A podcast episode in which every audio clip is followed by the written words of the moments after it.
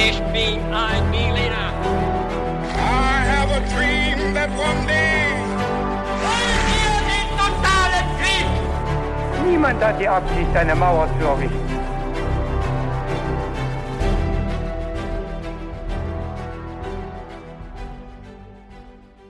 Hi und herzlich willkommen zu einer neuen Folge His2Go. Ich bin David Und ich bin Viktor. Und ich sage euch kurz, wie es bei His2Go abläuft, falls ihr vielleicht zum ersten Mal dabei seid. Viktor hat jetzt eine Geschichte vorbereitet, von der ich keine Ahnung habe. Ich weiß nicht, worum es geht, ich weiß gar nichts. Und er wird mir gleich sagen, worum es geht und wir werden dabei einsteigen mit so ein paar Fragen, bei denen ich mich beweisen muss, bei denen ich ein bisschen zeigen kann, ob ich Vorwissen habe oder auch nicht.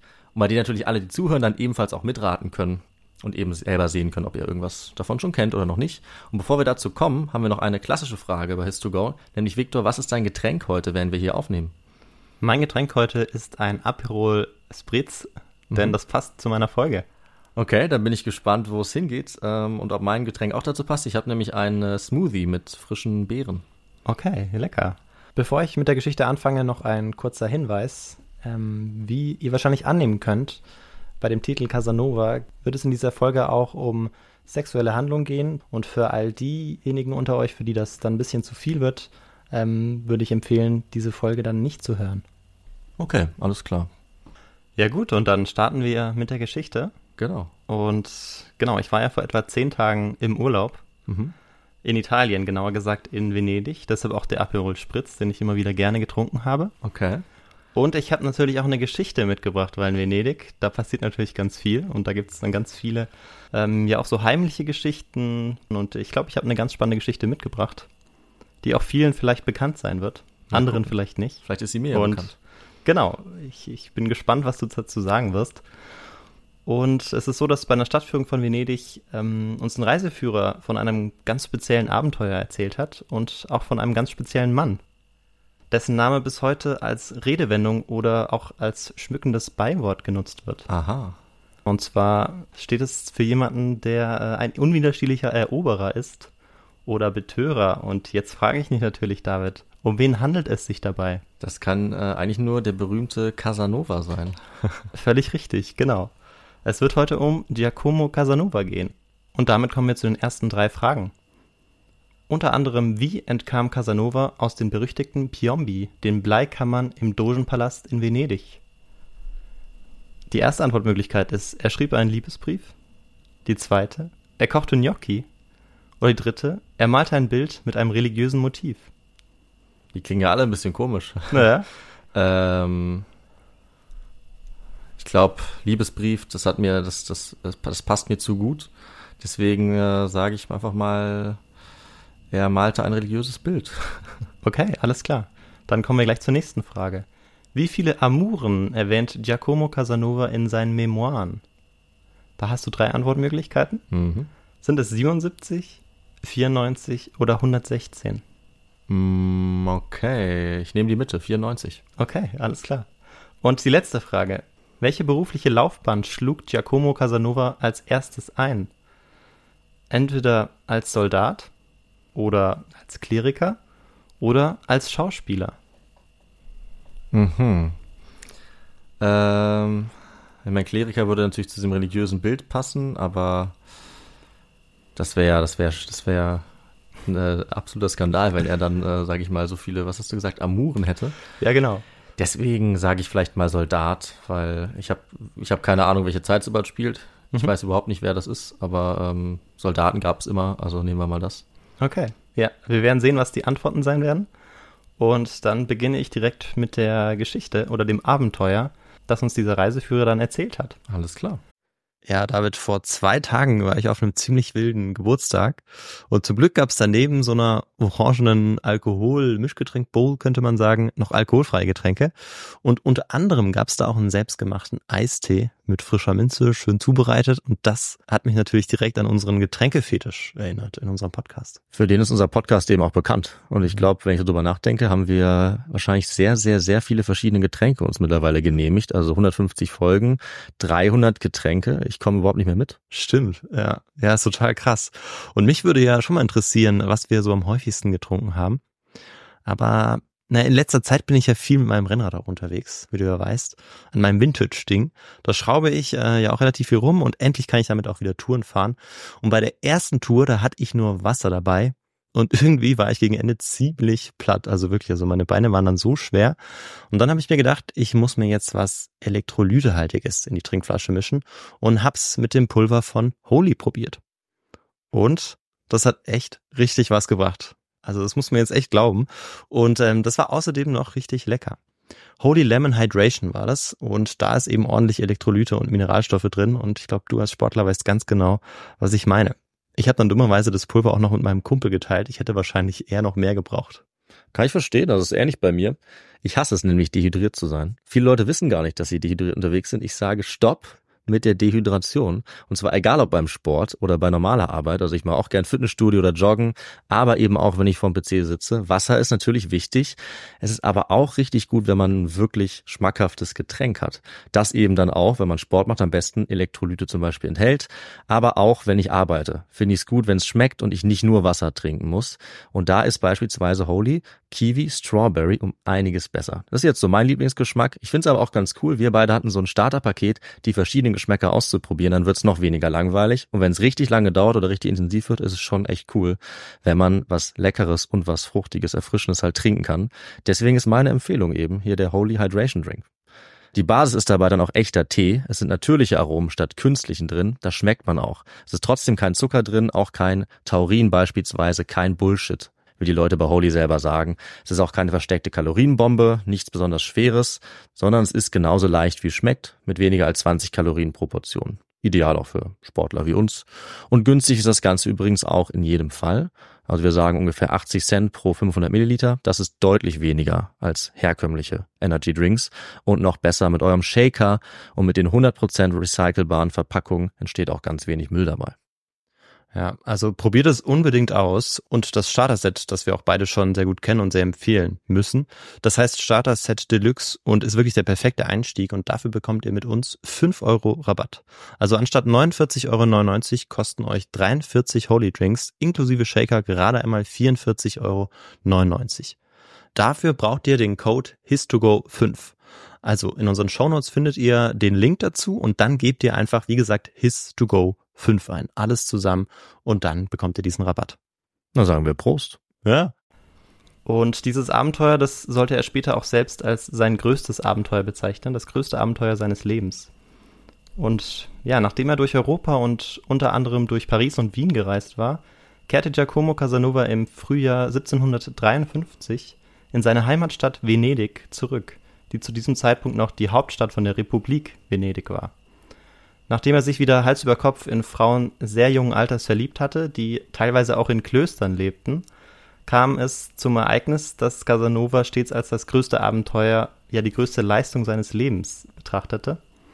Und dabei wird es tatsächlich nicht um Liebe oder Sexualität oder Beziehung gehen, sondern um was ganz anderes. Und damit habe ich jetzt vielleicht einige Zuhörende enttäuscht, aber zum anderen äh, Teil sozusagen werden wir auf jeden Fall noch kommen. Mhm. In den frühen Morgenstunden des 26. Juli 1755 wurde Casanova wegen angeblicher Schmähungen gegen die heilige Religion verhaftet.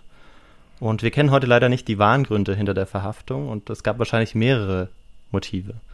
Die Staatsinquisition hatte bei Casanova Bücher und Handschriften entdeckt, die von Magie handelten. Das war schon mal schlecht. Mhm. Außerdem hatte Casanova regelmäßig Kontakt mit ausländischen Diplomaten, was auch verboten war. Und ähm, ja, Casanova war 1750 in Lyon den Freimaurern beigetreten. Und ja, darauf hielt man auch nicht große Stücke. Casanova wurde zunächst im Haus des venezianischen Polizeichefs, dem Messa Grande, festgehalten, bevor er dann, als die Glocken des Campanile, des Glockenturms zu San Marco, 12 Uhr schlugen und ja, er unter die Bleidächer des Gefängnisses geführt wurde.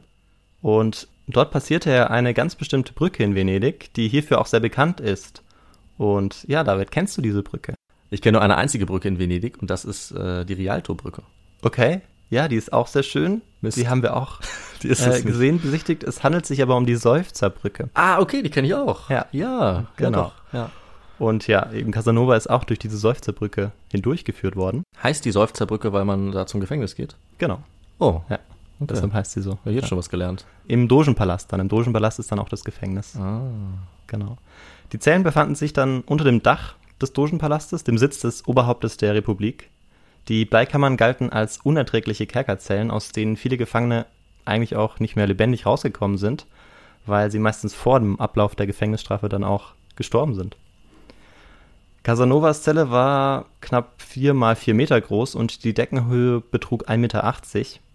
Zur damaligen Zeit könnte man sagen, ja, okay, das reicht für die meisten Menschen aus. Mhm. Aber unser Casanova war knapp 1,90 groß. Also es gibt unterschiedliche Quellen, eine sagt auch 1,87. Auf jeden Fall konnte er sich dort nur gebückt aufhalten. Okay, das ist schon mal schlecht. Mhm. Der Hunger, die Hitze und der Durst führten dazu, dass Casanova auch halluzinierte. Und äh, er nahm beispielsweise an, seine Hand würde einem Fremden gehören, wahrscheinlich einer Leiche, aber es war letztendlich seine eigene. Okay. Also er wurde auch ein bisschen verrückt. Und Casanovas Einsamkeit war für ihn natürlich unerträglich. Er schrieb, ein Mensch, der alleine eingesperrt ist, hat keine Möglichkeit, sich zu beschäftigen. Wenn man an einem dunklen Ort allein ist, wo man nicht sehen kann, wohin nur einmal am Tag der Mann kommt, der das Essen bringt, dann ist man der allerunglücklichste Mensch. Man wünscht sich, wenn man daran glaubt, in die Hölle, nur um Gesellschaft zu haben. Dieses Gefühl ist so gebieterisch, dass ich schließlich sogar einen Mörder, einen Verrückten, einen Pestkranken, einen Bären als Kerkergenossen wünschte. Mhm. Also er fühlte sich da gar nicht wohl. Sehr dramatisch. Ja. Und ähm, hinzu kam, dass die Bleikammern als absolut ausbruchssicher galten, weil äh, es noch nie einem Häftling gelungen war, tatsächlich dort auszubrechen. Bis jetzt. Bis jetzt vielleicht, genau. Aha. Die einzigen Möbelstücke waren ein Kot- und Urinkübel und ein an der Wand befestigtes Brett. Ja. Ein Wärter, Lorenzo, der äh, wurde jetzt Casanova zugewiesen und der hat sich jetzt nach den damaligen Gepflogenheiten dazu bereit erklärt, sich gegen Bezahlung um diesen Gefangenen zu kümmern. Und ähm, er brachte ihm jetzt Bett, Tisch, Stuhl, Kleidung, Essen und auch immer wieder Bücher. Mhm. Weil äh, Casanova selbst einen Gönner hatte, der ihm immer wieder monatlich Zuwendung brachte. Und die konnte Casanova dann ja, dafür aufbringen, um etwas besser in dieser Gefängniszelle leben zu können. Nach vier Monaten bekommt Casanova die Erlaubnis, nach dem morgendlichen Zellenauswegen einen Spaziergang auf dem Dachboden zu machen. Und er hat jetzt eigentlich gehofft, dass ähm, die im Oktober neu gewählten Staatsinquisitoren ihn entlassen würden. Aber tatsächlich geschah nichts. Er blieb weiter im Gefängnis. Denn das Schlimme war, er wusste gar nicht, wie lange er jetzt dort noch sein würde, weil er war verurteilt worden, auch für eine bestimmte Dauer, aber diese Dauer wurde den äh, Insassen nicht genannt. Oh. Ja, zu fünf Jahren war er dann verhaftet worden, aber ähm, Casanova wusste nicht, wie lange er jetzt dort bleiben müsste. Und Casanova wollte jetzt auch nicht einfach nur warten und Anfang November beschäftigt er sich dann tatsächlich mit Fluchtplänen. Er wusste aber natürlich, dass bis zu diesem Zeitpunkt niemand einem Ausbruch gelungen war und ja, gegen Mitte November erhält Casanova dann auch zum ersten Mal Mitgefangene. Mit denen kann er sich dann auch ein bisschen unterhalten. Irgendwann bereut er aber auch, dass er sich das so sehr gewünscht hat, weil sie nicht immer so nach seinem Gusto sind. Aber zumindest ist er nicht mehr so einsam.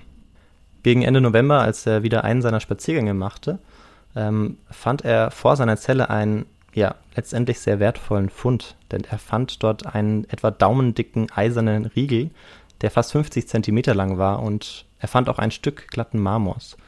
Und was meinst du, David? Was hat er jetzt mit diesen beiden Gegenständen möglicherweise gemacht? Ähm, versucht irgendwie aus der Zelle auszubrechen, vielleicht mit diesem Eisengegenstand. Ich weiß nicht, was man mit Marmor macht. Vielleicht jemandem gegen den Kopf hauen?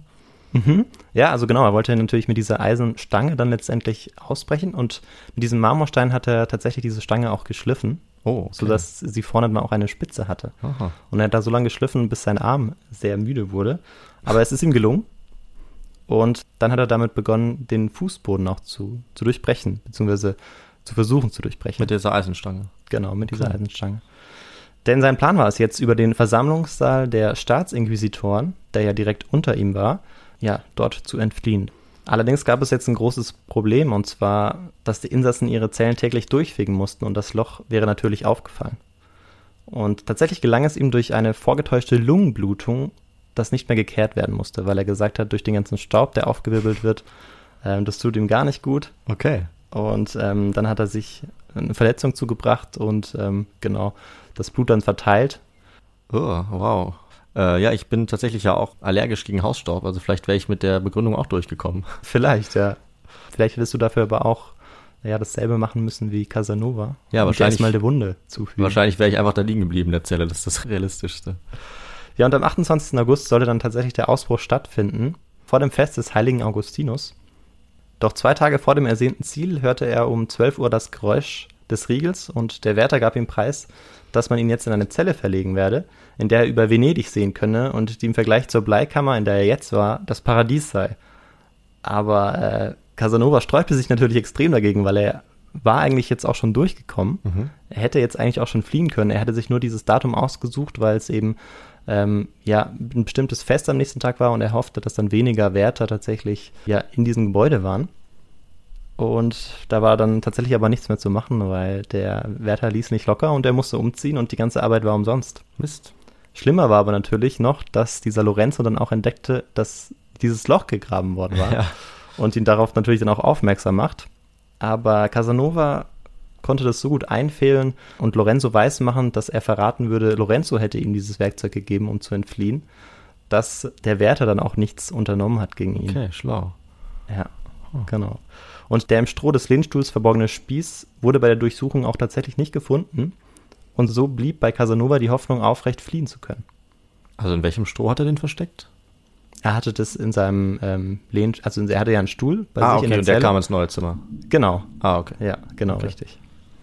Und eines Tages bot ihm der Wärter an, sich mit ähm, den Insassen der Nachbarzellen Lektüre zu teilen, was der eifrige Leser Casanova natürlich annahm, aber er hatte auch noch einen ganz anderen Gedanken dabei und ähm, fing jetzt an, mit den Insassen oder dem Insassen in der Nachbarzelle zu kommunizieren über diese Lektüre, indem er immer wieder Notizen mitgab.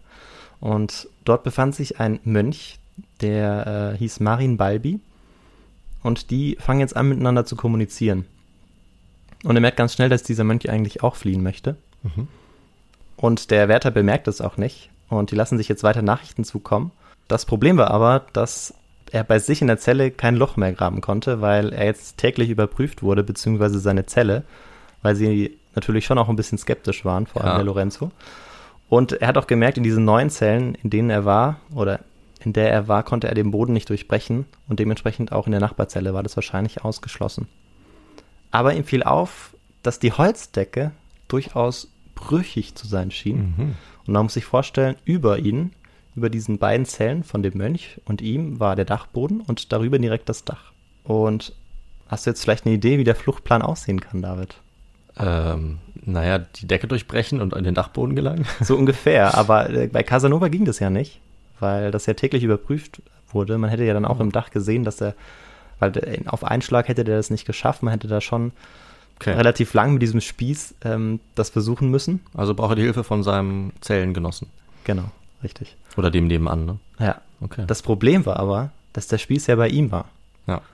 Und ähm, der Plan war jetzt, sich von dem Wärter Lorenzo eine große Folio-Bibel geben zu lassen, um darin den Spieß zu verstecken. Das Folio-Format war das größte gängige Buchformat in der frühen Neuzeit, muss man dazu sagen. Mhm. Also konnte bis zu 35 Zentimeter hoch sein. Und das Problem war, dass der Spieß dann immer noch nicht reingepasst hat. Der hätte oben und unten rausgeschaut. Und dann hatte er aber einen Einfall. er sagte seinem Wärter Lorenzo, dass er zur Feier des heiligen Michael am 29. September des Jahres 1756 eine Schüssel Macaroni, was damals Gnocchi waren, Oh. in Butter und Käse zubereiten wolle und er bestand darauf, dass auch seine Nachbarn was von diesem Essen erhalten sollten. Und tatsächlich ähm, lässt ihn der Wärter diese Gnocchi zubereiten Mhm. und Casanova gibt jetzt ganz, ganz viel Butter in diese ja, Gnocchi-Pfanne sozusagen.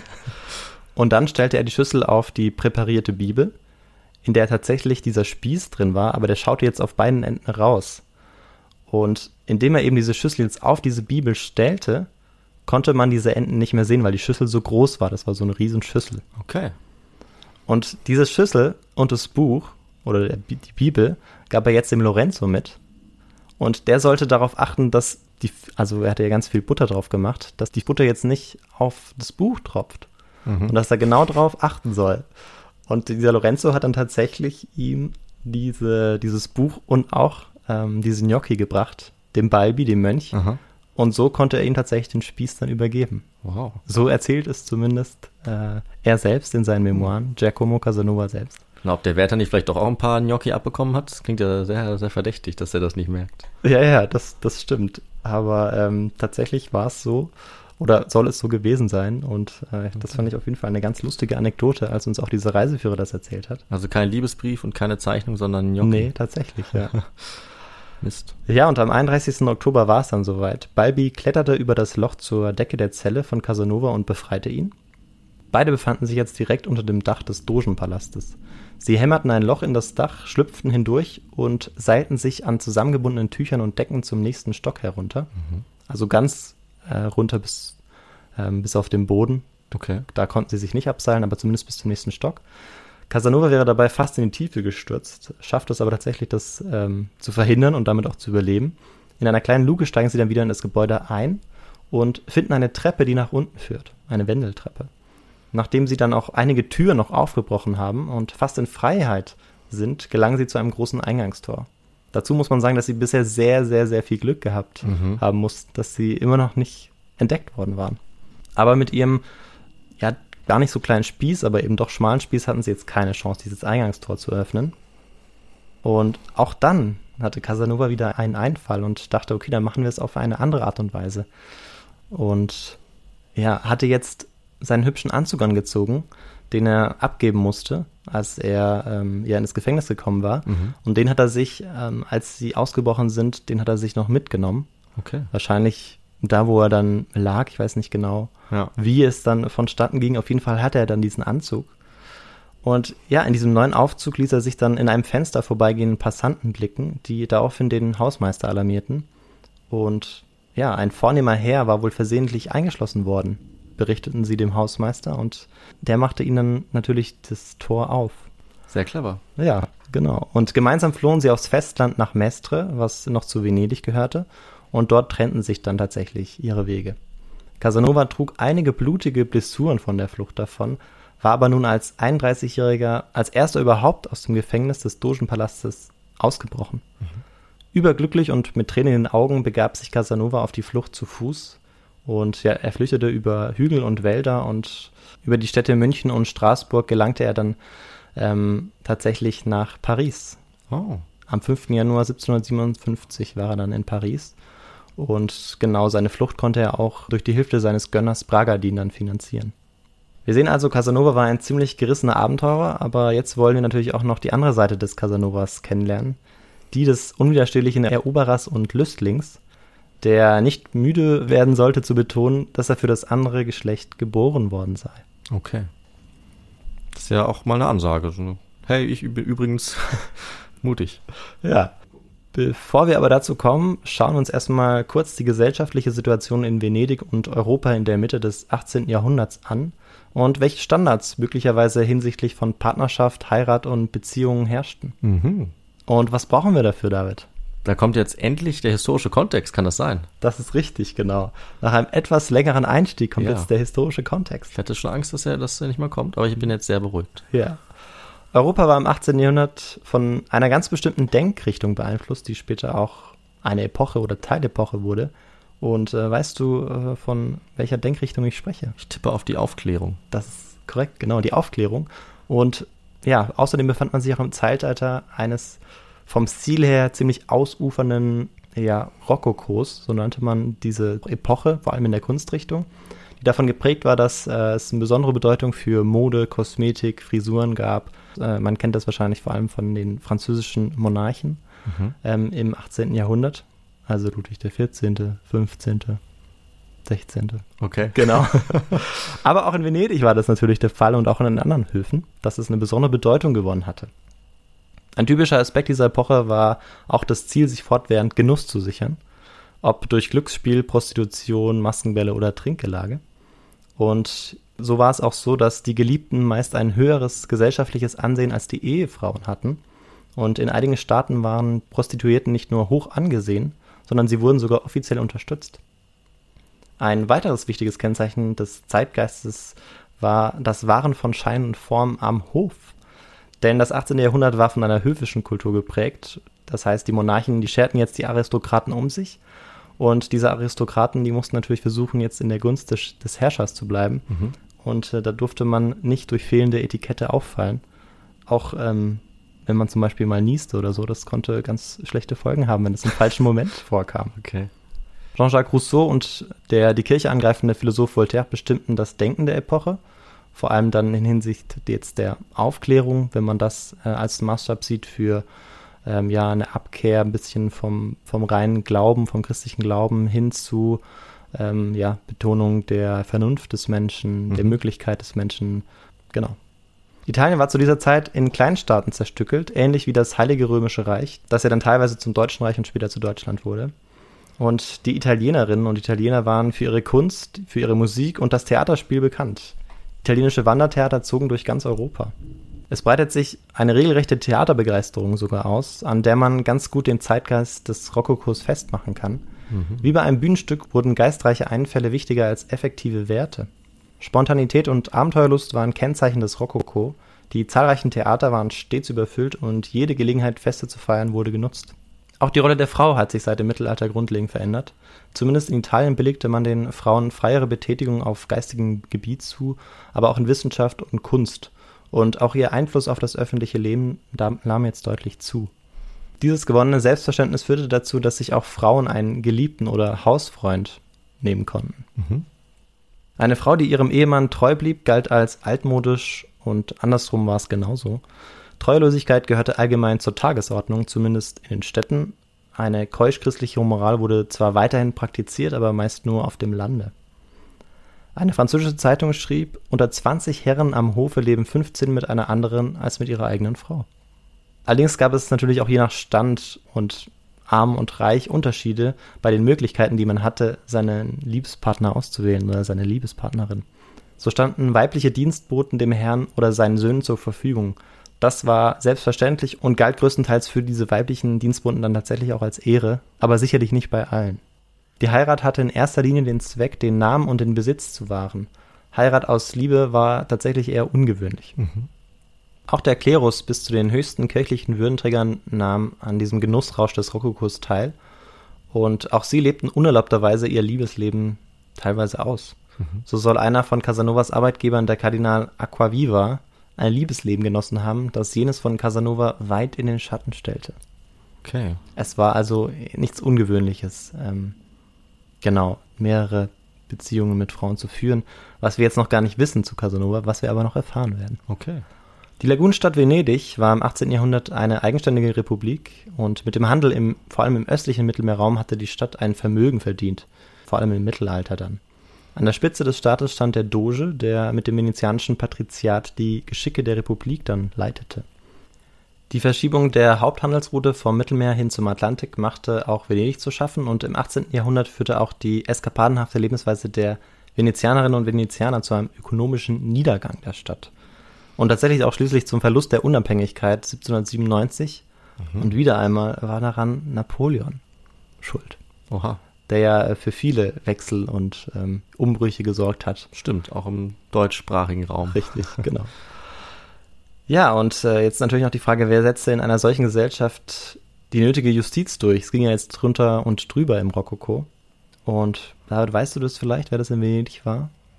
Hm, nee, ähm, keine Ahnung. Ja, ich war, hatte es vorher mal kurz genannt, und zwar ist es die venezianische Staatsinquisition. Ah, okay, ja. Genau. Die äh, man übrigens ganz klar von der kirchlichen Inquisition trennen muss, deshalb heißt sie auch Staatsinquisition, mhm. da sie nur Staatsverbrechen nachging. Und der Rat der Zehn schritt gegen gut bezahltes Geld gegen Hochverrat, Spionage, Geheimnisverrat, Sabotage und Konspiration ein. Ein falsches Wort und man konnte in den Fängen der Staatsinquisition landen, und Casanova wusste das nur allzu gut, denn genau das war ihm auch passiert, als er eben gefangen genommen wurde und in die Bleikammern musste. Aber das hielt Casanova nicht davon ab, das Leben zu führen, das er führen wollte. Und jetzt springen wir zurück, und zwar in das Jahr 1725. Am 2. April dieses Jahres wird Giacomo Casanova im Viertel San Samuele in der Calle Malipiero geboren, als eines von sechs Kindern. Okay. Und zwar als erstes. Okay. Ja. Seine Mutter war die Schauspielerin Maria Farusi, genannt Zanetta, und sein mutmaßlicher Vater der Schauspieler Gaetano Casanova. Casanova wurde früh in die Obhut seiner Großmutter gegeben, weil seine Mutter häufig auf Reisen war und ja, sein Vater auch und den hat er sowieso ganz selten eigentlich gesehen. Er wuchs jetzt bei seiner Großmutter mit seinen fünf Geschwistern auf und in jungen Jahren war Casanova tatsächlich sehr häufig krank. Er blutete ständig aus der Nase und seine Eltern dachten, dass er eigentlich nicht lange leben würde. Hm. Aber dank eines Zaubers bei einer Hexe, wo ihn seine Großmutter hingebracht hatte, wurde Casanova von seiner Krankheit geheilt. Er selbst schrieb später, dass er eigentlich nicht an sowas glaubte, aber auf jeden Fall war die Krankheit, die er gehabt haben muss, nicht mehr da. Dann, als Casanova acht Jahre alt war, starb sein Vater relativ plötzlich und die Familienbande, die vorher auch schon ein bisschen lose waren, lösten sich komplett auf. Als sich sein Gesundheitszustand dann auch normalisiert, ging er in Padua zur Schule, wo er das Lesen und Schreiben lernte. Da er im Vergleich zu seinen Mitschülern sehr alt war, also vor allem sehr alt begonnen hatte, das zu erlernen, die anderen waren deutlich jünger als er, wurde er gehänselt von seinen Mitschülern. Aber nach nur wenigen Monaten erreichte Casanova das Ziel der Grundausbildung, stieg zum Aufseher seiner Mitschüler auf und fand das Vertrauen eines Pfarrers, bei dem er dann auch unterkommen konnte. Okay. Das heißt, er hatte seinen Rückstand zu seinen Mitschülern aufgeholt. Und in dem familiären Umfeld des Pfarrers machte Casanova nun seine erste sinnliche Erfahrung. Die 13-jährige Schwester Bettina, die eben auch im Haus dieses Pfarrers war und offensichtlich ein sehr hübsches und temperamentvolles Mädchen, meinte, Casanova müssten die Beine gewaschen werden. Und dabei trieb sie ihr Reinlichkeitsstreben etwas zu weit. Oh oh, okay. Und ihre Neugierde bereitete mir eine Wonne, die erst aufhörte, als sie unmöglich noch stärker werden konnte, schrieb Casanova. Das war also Casanovas erste sinnliche Erfahrung. Okay. Und ja, damit war in dem jungen Casanova jenes männliche Verlangen freigesetzt worden, das ihn von nun an für sein ganzes Leben zum abenteuerlichen Eroberer der Frauen werden ließ. Aber Bettina bereitete ihm auch die erste Niederlage auf diesem Wege bei, und er wird noch viele Niederlagen erdulden müssen, weil sie sich ihm schließlich verweigerte, obwohl Casanova Liebesbrief über Liebesbrief schrieb. Auf familiären Druck hin begann Casanova als Zwölfjähriger ein Jurastudium. Mit 17 Jahren hatte er seine Dissertation fertiggestellt.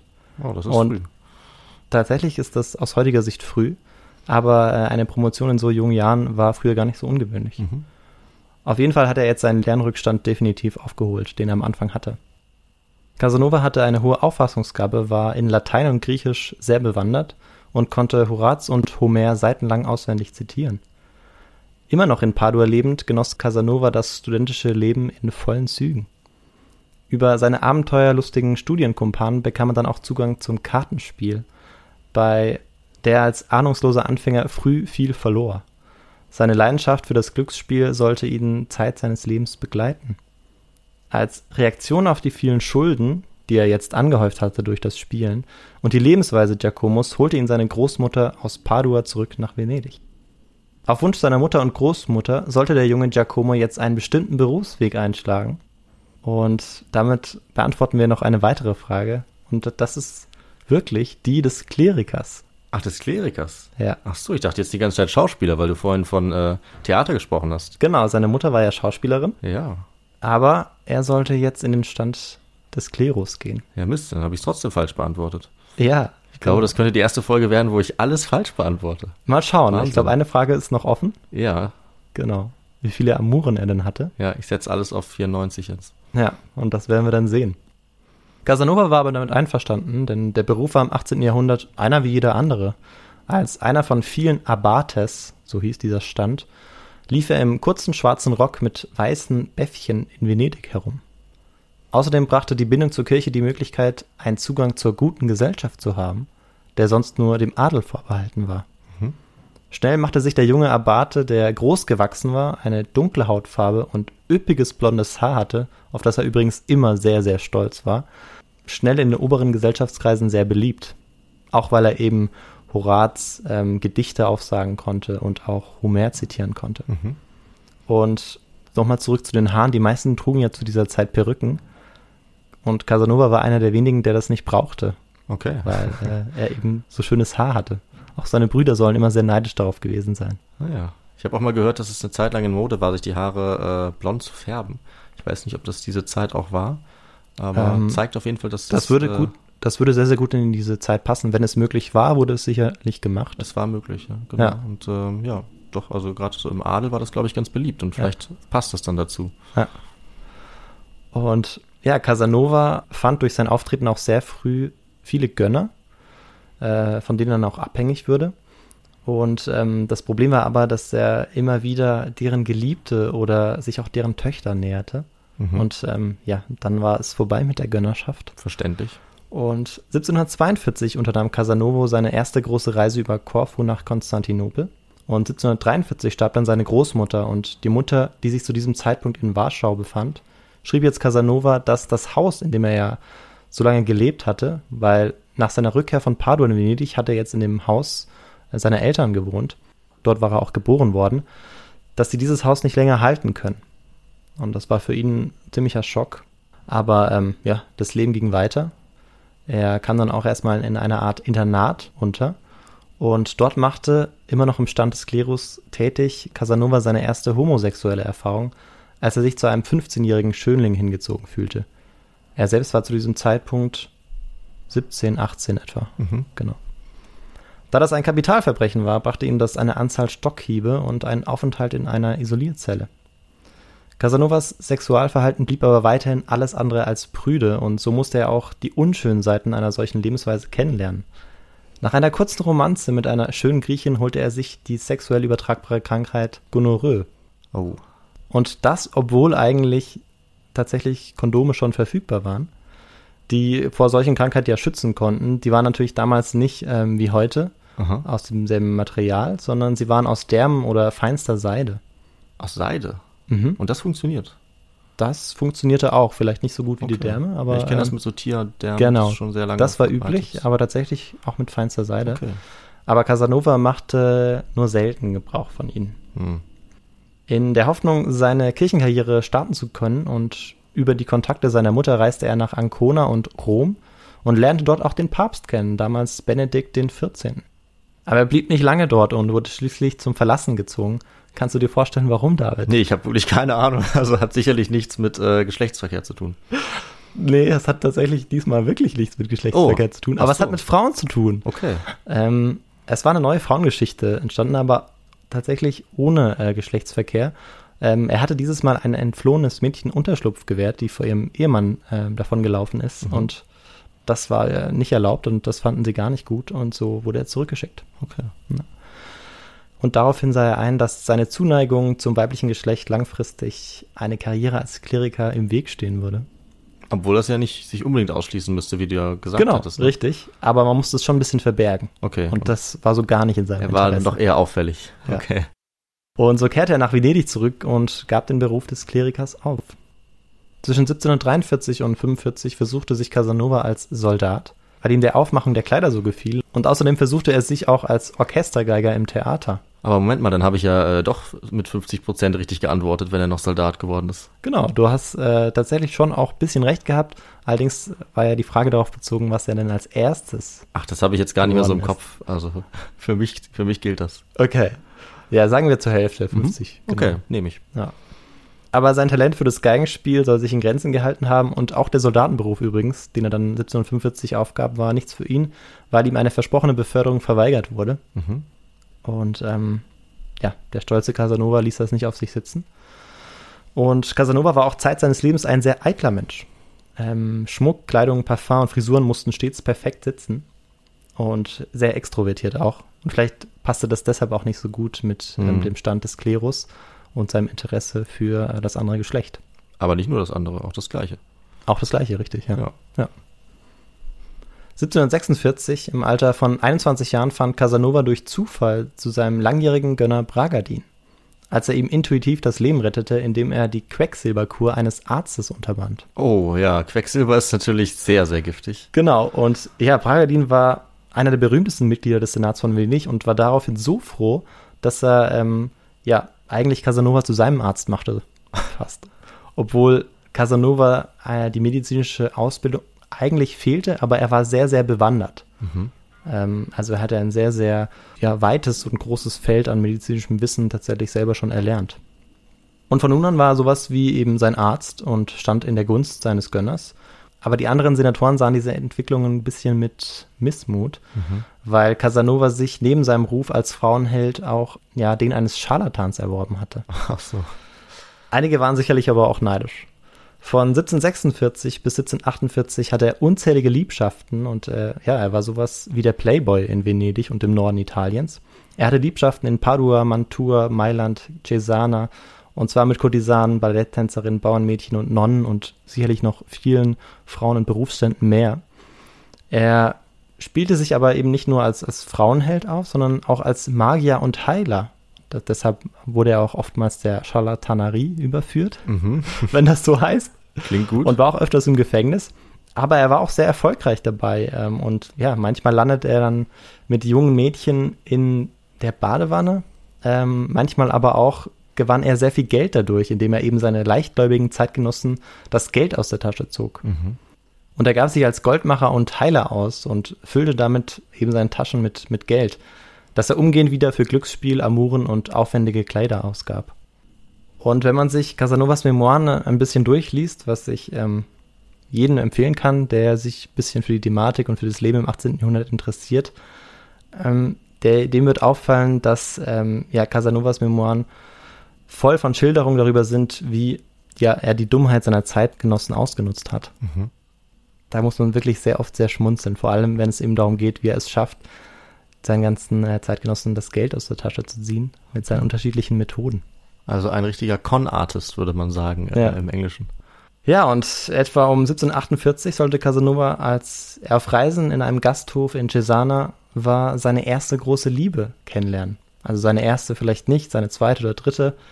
Ähm, auf jeden Fall war es mal wieder eine große Liebe. Also er hatte immer wieder in größeren Abständen größere Lieben, in denen er mehr investiert hat, in denen er auch immer kurz vor der Heirat war.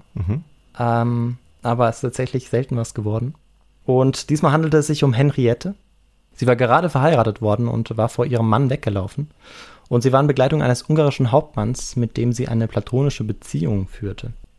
Und in diesem Gasthof waren auch die Handlanger des Bischofs und die sind jetzt eines Nachts in das Nachbarzimmer von Casanova gegangen.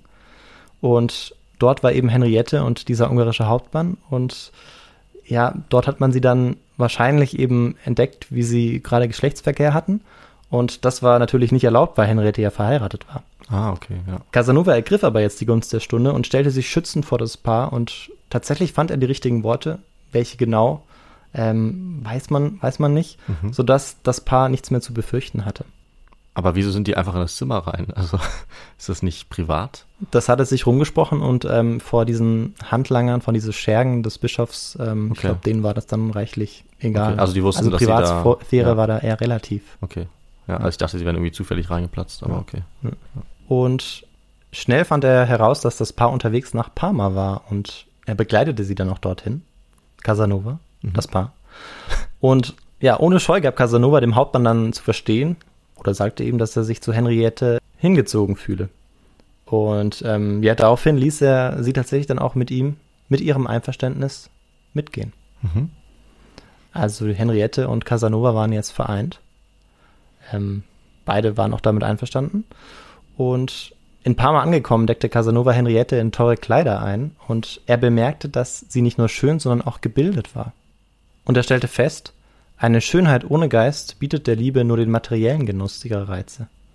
Das Glück, das mich ganz und gar erfüllte, war viel vollkommener, wenn ich mich mit ihr unterhielt, als wenn ich sie nachts in meinen Armen hielt. Drei Monate lang lebten sie in einem Freudentaumel des Glücks, kann man sagen. Aber wie so oft nahm es auch hier wieder ein unglückliches Ende und dafür war in diesem Fall, wie auch äh, im Fall mit Bettina, nicht er selbst schuld, ähm, sondern äh, das war tatsächlich so, dass ein Freund der Familie des Mannes, weil Hm. sie war ja verheiratet, Stimmt, Henri ja. Henriette, sie jetzt gesehen hatte und aufgespürt hatte und ähm, er konnte sie dann auch dazu überreden, dass sie zu ihrem Mann zurückkehrte. Und Casanovas Herz war jetzt natürlich gebrochen. Er ist dann auch nach Genf gereist. Dort hat er einen seiner traurigsten Tage seines Lebens verbracht, hat er geschrieben. Aber ähm, wie des Öfteren nach solchen Trennungen ging Casanova zu einer Prostituierten und holte sich prompt wieder ein Liebesandenken. Das war also seine Methode, darauf zu reagieren. Und im Jahr 1750 reiste Casanova zunächst nach Lyon, wo er den Freimaurern dann beitrat und später erstmals nach Paris. Auf Versailles unterhielt er sich mit Madame de Pompadour und Ludwig XV., von dessen Schönheit er vollkommen geblendet war. Okay. Also jetzt, er fand den König blendend. Richtig, genau. Okay. Ja. Natürlich hatte Casanova auch in Paris einige Liebesaffären und unter anderem einen Prozess am Hals, weil er eine Minderjährige geschwängert hatte, sie aber nicht heiraten wollte. Hm. Hätte er das gemacht, wäre es kein Problem gewesen. Äh, letztendlich zahlte er die Entbindungskosten und die Kosten für die Überweisung des Kindes in das Findelheim. Dass Kinder weggegeben wurden, war damals tatsächlich an der Tagesordnung und hatte häufig nichts mit den fehlenden finanziellen Mitteln zu tun. Ein gewisser Rousseau hatte alle seine fünf Kinder weggegeben. Ja, ist ganz witzig. Obwohl er ja auch so ein, äh, so ein Ratgeber für die Erziehung Ja. geschrieben hat, war er ähm, nicht so gut Ja. selber dabei anscheinend. Ne? Er zählt zwar anscheinend ökonomische Gründe auf, aber ähm, das ist, ist eigentlich gelogen, Ja, auch bei ihm. ja. Auch Wien besuchte er, aber das fand er im Vergleich zu Paris dann auch sehr prüde. Mhm. Schließlich kehrte er nach Venedig zurück und aufgrund seiner zahlreichen Eskapaden war ihm bald darauf die Inquisition auf der Spur, die ihn am 26. Juli 1755 tatsächlich festnahm und in den Bleikammern Venedigs einsperrte. Wie wir bereits gehört haben. Ne? Genau. Mhm. Die Geschichte seines Gefängnisaufenthaltes und seiner Flucht sollte er den Rest seines Lebens an nahezu jedem europäischen Hof unzählige Male erzählen. Okay. In den folgenden Jahren reiste Casanova durch ganz Europa, namentlich die Niederlande, Deutschland, die Schweiz, England, Spanien und Russland. Überall war er ein gern gesehener und durch seine Auftritte auch bald sehr prominenter Gast. 1757 war er ja nach seiner Flucht aus Venedig in Paris gelandet, nachdem er aus den Bleikammern geflohen war. Und dort gründete er mit Giovanni Antonio Calzabigi und mit der Unterstützung Madame de Pompadours die Nationallotterie Frankreichs, was ihn gleichzeitig auch sehr reich machte. Aber das Geld, das er gewann, gab er immer sofort aus, ähm, insbesondere für das Glücksspiel, wie wir schon gehört haben. Und 1760 war er erneut in Genf und besuchte Voltaire. Mhm. Im selben Jahr war er vom Papst Clemens XII. zum Ritter des Goldenen Sporns ernannt worden, woraufhin sich Casanova das Recht ableitete, sich Kavaliere Ritter nennen zu lassen. Chevalier de Saint-Galt. Das war ihm wichtig, weil er immer wieder damit zu kämpfen hatte, dass er kein Adliger von Geburt an war, oder eigentlich kein Adliger war, und er so zumindest den Schein wahren konnte, dass er doch dazugehörte. Katharina die Große empfängt ihn tatsächlich zweimal. Friedrich der Große bietet ihm einen Posten als Lehrmeister an der Schule an, den er äh, glücklicherweise ablehnt. okay.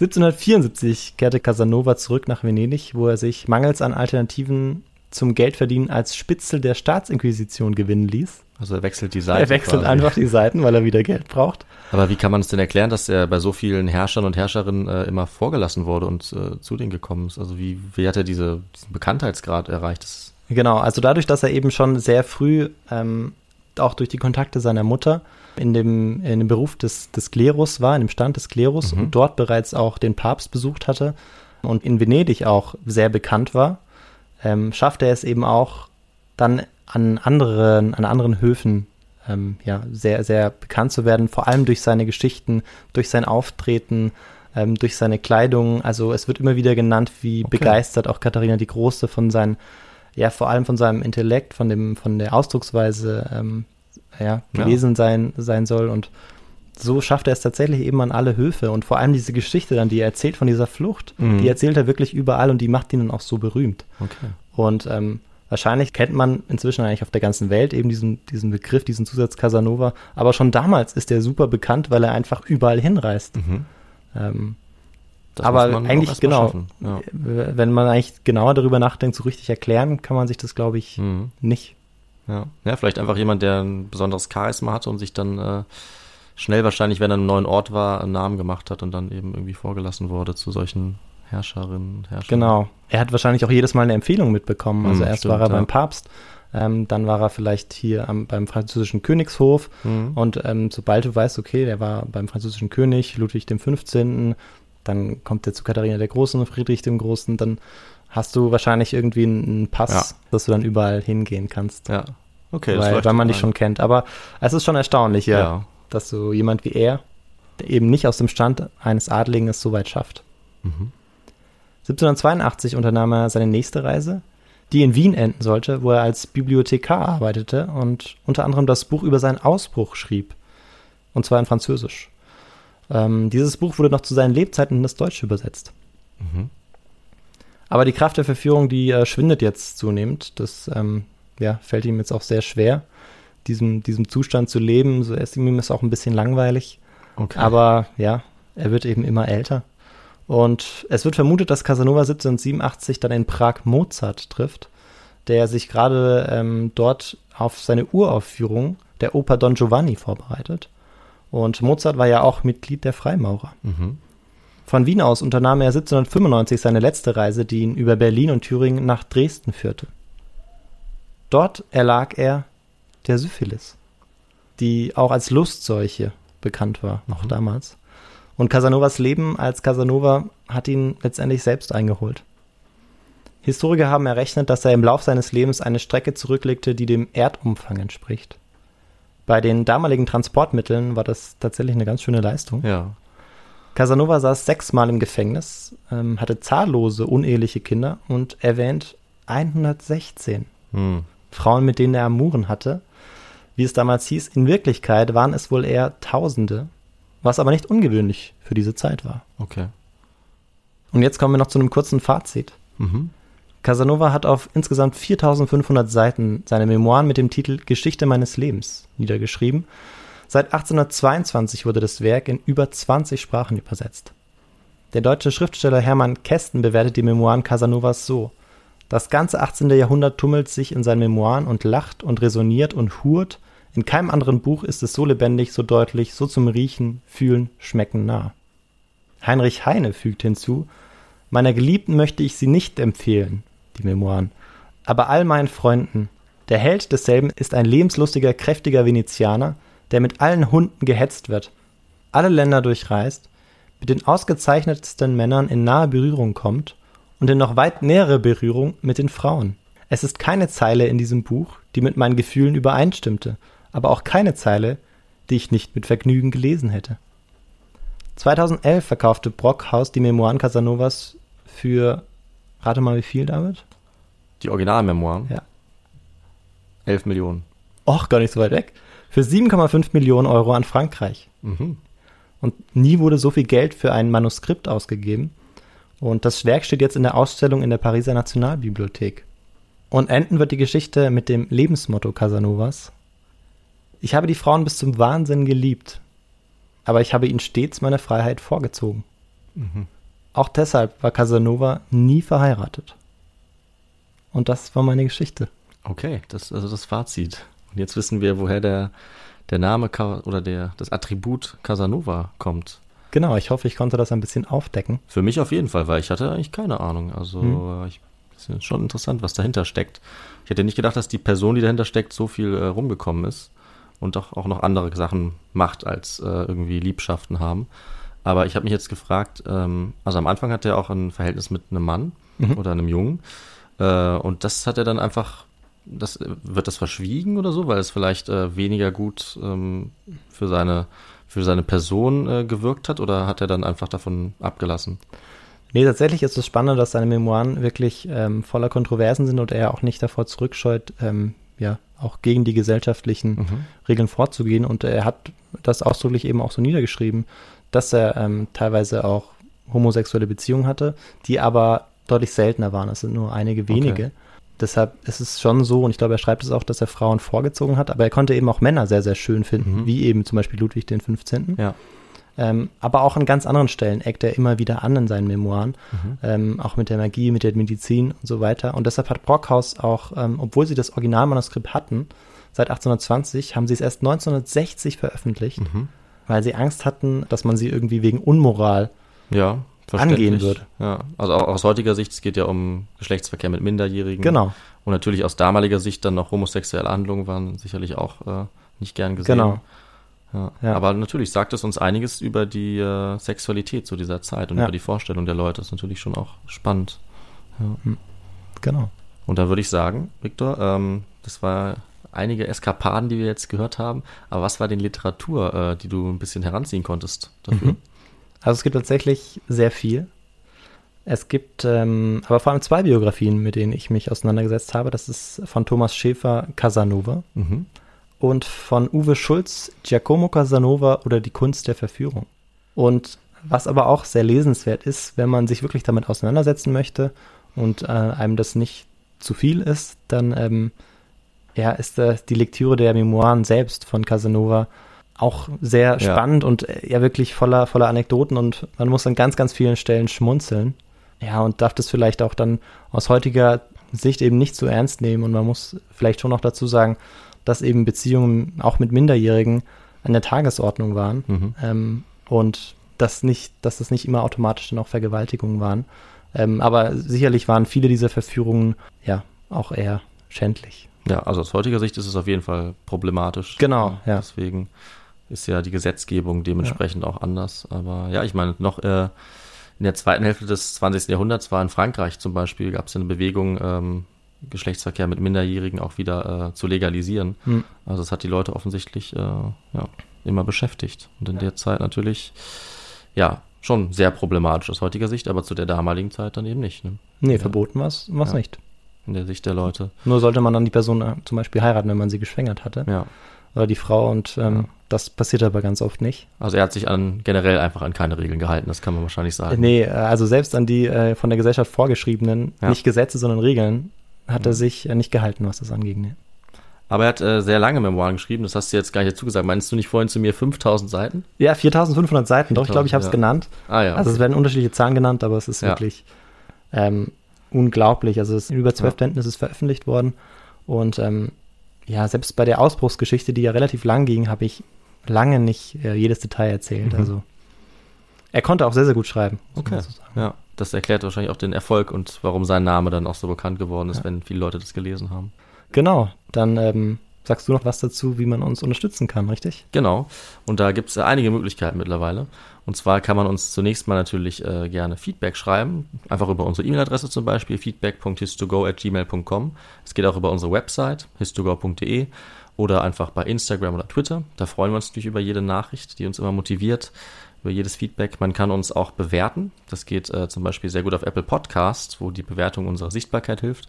Und wir haben ein paar Anfragen bekommen und können dazu sagen, auch wenn ihr kein äh, ja, Apple-Gerät habt, könnt ihr euch bei iTunes einen Account machen, eine Apple-ID erstellen und uns dort dann auch äh, unseren Podcast bewerten, was uns natürlich freut. Ansonsten könnt ihr uns natürlich auch auf anderen Plattformen folgen, Spotify, Google Podcast oder wo ihr sonst unseren Podcast hört.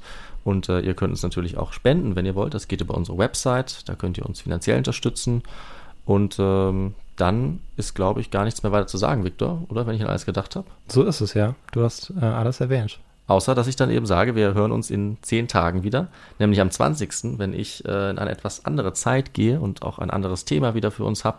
Und bis dahin, äh, ja, macht's gut, bleibt gesund und bis zum nächsten Mal. Ciao. Ciao.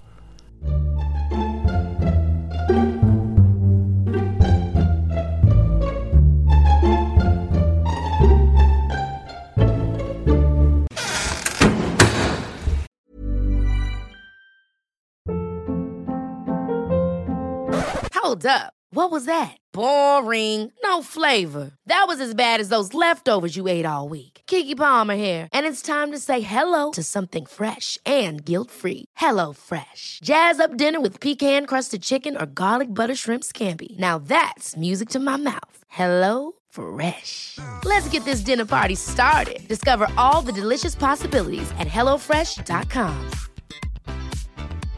Imagine the softest sheets you've ever felt. Now imagine them getting even softer over time. That's what you'll feel with Bowl and Branch's organic cotton sheets. In a recent customer survey, 96% replied that Bowl and Branch sheets get softer with every wash. Start getting your best night's sleep in these sheets that get softer and softer for years to come. Try their sheets with a 30-night guarantee. Plus, get 15% off your first order at bowlandbranch.com. Code BUTTERY. Exclusions apply. See site for details. Hi, I'm Daniel, founder of Pretty Litter. Did you know cats tend to hide symptoms of sickness and pain? I learned this the hard way after losing my cat, Gingy. So I created Pretty Litter, a health monitoring litter that helps detect early signs of illness by changing colors, saving you money and potentially your cat's life. Pretty Litter is veterinarian developed, and it's the easiest way to keep tabs on your fur baby's health right at home. Go to prettylitter.com and use code ACAST for 20% off your first order and a free cat toy. Terms and conditions apply. See site for details.